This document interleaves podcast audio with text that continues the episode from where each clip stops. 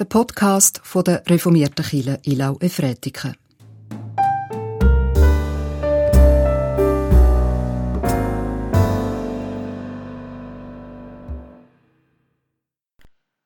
Im Namen von Gott, unserem Schöpfer, seinem Sohn Jesus Christus und dem Heiligen Geist heiße ich Sie ganz herzlich willkommen zum Gottesdienst vom 9. August. Mein Name ist Annemarie Geiger. Wem viel gegeben ist, bei dem wird man viel suchen. Und wem viel anvertraut ist, von dem wird man umso mehr fordern.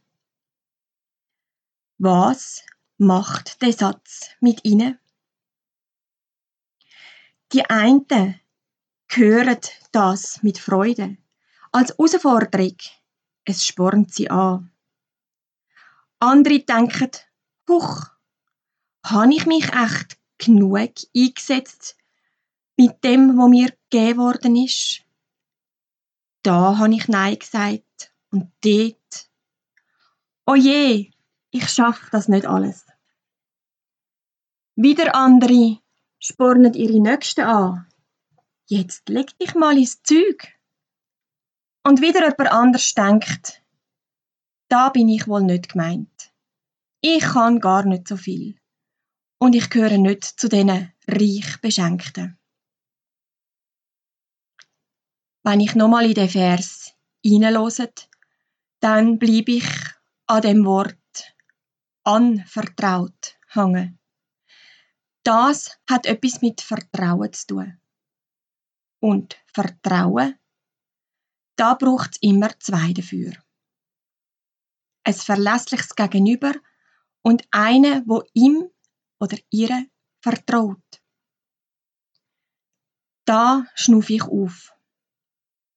Gott vertraut mir etwas an, aber ich darf auch auf ihn vertrauen. Es darf im Dialog geschehen. Es muss sogar. Es ist ein Beziehungsgeschehen. Da kommt mir das Gedicht von der Hilde Domin in Sinn. Meine Aufgabe, die sehe ich aus der Perspektive, wie sie beschreibt. Es gibt dich. Dein Ort ist, wo Augen dich ansehen. Wo sich Augen treffen, entstehst du. Von einem Ruf gehalten, immer die gleiche Stimme, es scheint nur eine zu geben, mit der alle rufen.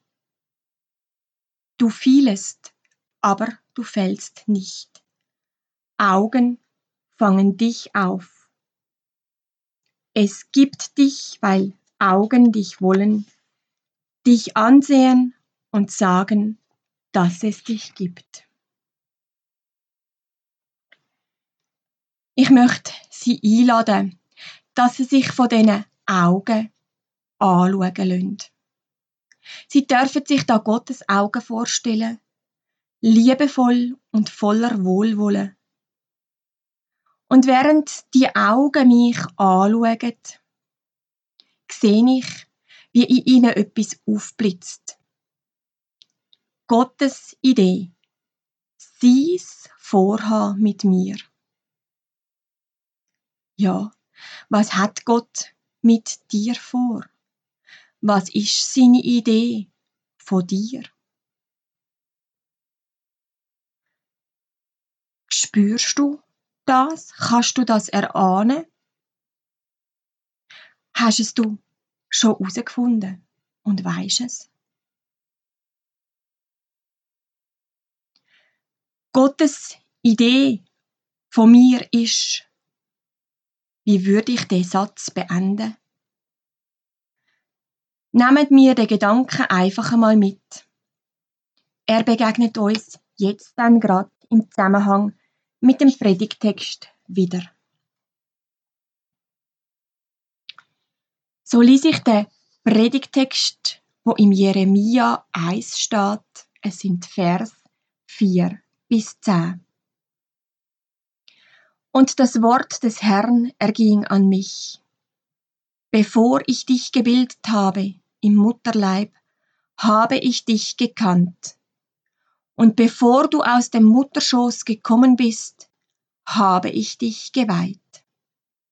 Zum Propheten für die Nationen habe ich dich bestimmt. Und ich sprach, Ach Herr, Herr, sieh, ich weiß nicht, wie man redet. Ich bin ja noch jung. Der Herr aber sprach zu mir, Sag nicht, ich bin noch jung. Wohin ich dich auch sende, dahin wirst du gehen. Und was immer ich dir gebiete, das wirst du sagen. Fürchte dich nicht vor ihnen, denn ich bin bei dir, um dich zu retten. Spruch des Herrn. Dann streckte der Herr seine Hand aus und berührte meinen Mund, und der Herr sprach zu mir, Sieh, ich lege meine Worte in deinen Mund. Sieh, am heutigen Tag setze ich dich über die Nationen und über die Königreiche, um auszureißen und niederzureißen, um zu zerstören und zu vernichten, um zu bauen und zu pflanzen. Liebe Zuhörerin, liebe Zuhörer, was blitzt in den Augen auf, wo Sie vorher angeschaut haben? Welche Idee von Gott? Was hat Gott Ihnen anvertraut? Und was hat er mit Ihnen vor? Haben Sie auch so ein klares Bild wie der Jeremia überkommen?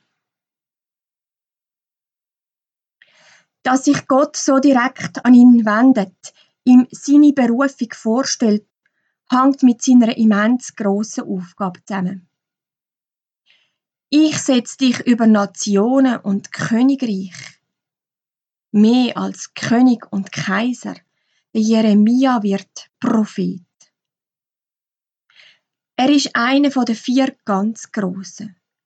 Und so groß seine Aufgabe auch ist, so besonders seine Stellung, von Gott persönlich berufen, so elend klein fühlt er sich dann doch manchmal. Ja, es gibt Momente, wo er sich sogar von seinem Auftraggeber, von Gott, allein fühlt. Zum Beispiel da, wo er nach langem Einsatz für Gerechtigkeit, Frieden, als Gottes mahnende Stimme in der Zisterne landet im modrigen, stinkigen Sumpf. Und fast glaubt er nicht mehr daran, dass ihn irgendjemand sieht und hört und ihm da wieder raushilft. Ja, der Jeremia hat ein unglaublich spannendes Leben. Und kein einfaches. Aber genau das, dass er sich so von Gott lässt brauchen, das hat Generationen von Menschen ermutigt, an ihrem jeweiligen Ort nach Gottes Willen zu fragen und zu suchen und sich einzusetzen. Menschen in Synagogen, Klöster, Kirchen, im Gefängnis, im KZ. Unzählige haben beim Jeremia Orientierung und Kraft zum Durchheben gefunden. Der Jeremia hat nicht zu denen gehört, wo Juhui geschrien hätten, wo er den Wochenspruch gehört hat. Er hat nicht als erstes gesagt, Danke Gott für dein Vertrauen, ich werde dich nicht enttäuschen. Seine erste Reaktion, da in der Berufungsgeschichte, ist sehr bescheiden, fast ein bisschen abwehrend. Ach Herr, Herr, sieh, ich weiß nicht, wie man redet, ich bin ja noch jung. Mein Sohn hat diese Woche dürfen in Schwimmkurs. Ich habe ihn im zweiten Kurs angemeldet und da sagt ihm die Lehrerin am ersten Tag, du kannst doch gut schon im dritten Kurs mitmachen. Am nächsten Tag hat er es ausprobiert. Und als ich ihn gefragt habe, wie es war, hat er gesagt, Mami, ich bin noch zu klein. ich muss zuerst noch wachsen für den dritten Kurs. Er hat gemerkt, dass er dort im Vergleich zu den anderen noch ziemlich hintendrein ist. Er hat sich diesen Aufgaben dort nicht gewachsen gefühlt. Ich weiß, überfordert sein macht keinen Spaß. Und ich habe ihm dann auch gesagt, er dürfe sich aussuchen, welchen von diesen zwei Kursen er wird weitermachen. Der Jeremia hat ähnlich reagiert. Auch er sagt da, ich fühle mich dem Prophetenamt, wo du Gott mich drin stellen willst, nicht gewachsen. Jetzt sind aber ein Schwimmkurs und das Prophetenamt ja auch nicht vergleichbar. Und eine Schulaufgabe vom Lehrer gestellt, ist ja keine Lebensaufgabe von Gott gestellt. Die Aufgaben, wo sich der Jeremia immer wieder, wo am Jeremia immer wieder begegnet, wird er nicht allein bewältigen müssen. Gottes Zusage gilt und wird ihn immer wieder ermutigen. Fürchte dich nicht, ich bin bei dir, dich zu retten. Ich habe Großes mit dir vor, aber ich werde dich nicht untergehen lassen. Jung sein bedeutet, wachsen zu können, noch nicht fertig zu sein, neu anzufangen. Im Jungsein steckt eine Weite, aber auch ein Wagnis. Offenheit und Unbekümmertheit. Der Jeremia darf und soll jung sein und bleiben, damit er Gottes Auftrag ausführen kann, damit er offen bleibt für die immer wieder neuen Aufgaben. Jung sein ist etwas Schönes. Und zu jung ist er nicht nicht mit Gott an seiner Seite. Und dann die feine Berührung. Gottes Hand berührt das Maul von Jeremia. Ich mach dich fähig. Ich lege meine Worte dir ins Maul. Auch unsere Lebensaufgabe, wo Gott uns anvertraut, können wir nur im steten Blickkontakt mit Gott. Oder anders gesagt, wenn wir mit allen sind, wie Antennen auf Gott ausgerichtet sind. Im Dialog, im gegenseitigen Vertrauen. Und ja, Gott hat für uns genauso Aufgaben wie für den Jeremia. Nicht gerade über Völker und Nationen vielleicht, aber er vertraut uns. Und das nicht blind. Er hat uns vorausdenkt, noch bevor wir, wie es heißt, im Mutterleibe entstanden sind. Was ist aber mit meinen Ab- und Umwegen?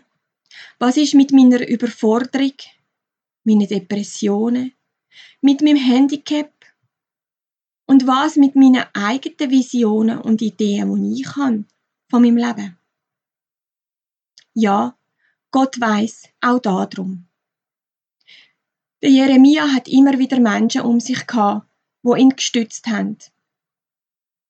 Von Zeit zu Zeit auch einmal eine Mauer um ihn gebaut oder ihn sogar vor sich selber geschützt. Gottes Hand, wo er ganz am Anfang damit das Maul von Jeremia berührt, taucht immer wieder auf in seinem Leben. Und ganz oft sehen Gottes Hand sehr menschlich aus. Mal werden sie den Jeremia tragen, dann wieder festheben und über Abgründe begleiten. Ich wünsche Ihnen, dass Sie Gottes bewahrende und rettende Hand auch in Ihrem Leben dürfen erleben. Nicht selten werden wir sie erst im Nachhinein erkennen. Und sie sehen doch oft sehr menschlich aus, die Hände. Ja, vielleicht bist du schon bald einmal so eine Hand, wo in göttlicher Mission unterwegs ist. Ob du es weißt oder nicht, das spielt keine Rolle. Lönt sie uns offen sein, für Gott jung zu bleiben, offen für die Aufgaben, die er für uns parat hat. Amen. Ich lade Sie ein, dass wir gemeinsam das Unser Vater beten. Unser Vater im Himmel, geheiligt werde dein Name, dein Reich komme, dein Wille geschehe, wie im Himmel, so auf Erden. Unser tägliches Brot gib uns heute und vergib uns unsere Schuld, wie auch wir vergeben unseren Schuldigern. Und führe uns nicht in Versuchung, sondern erlöse uns von dem Bösen. Denn dein ist das Reich und die Kraft und die Herrlichkeit in Ewigkeit. Amen. Auf dem Weg in heutigen Sonntag und in die neue Woche möge sie Gott mit seinem Segen begleiten.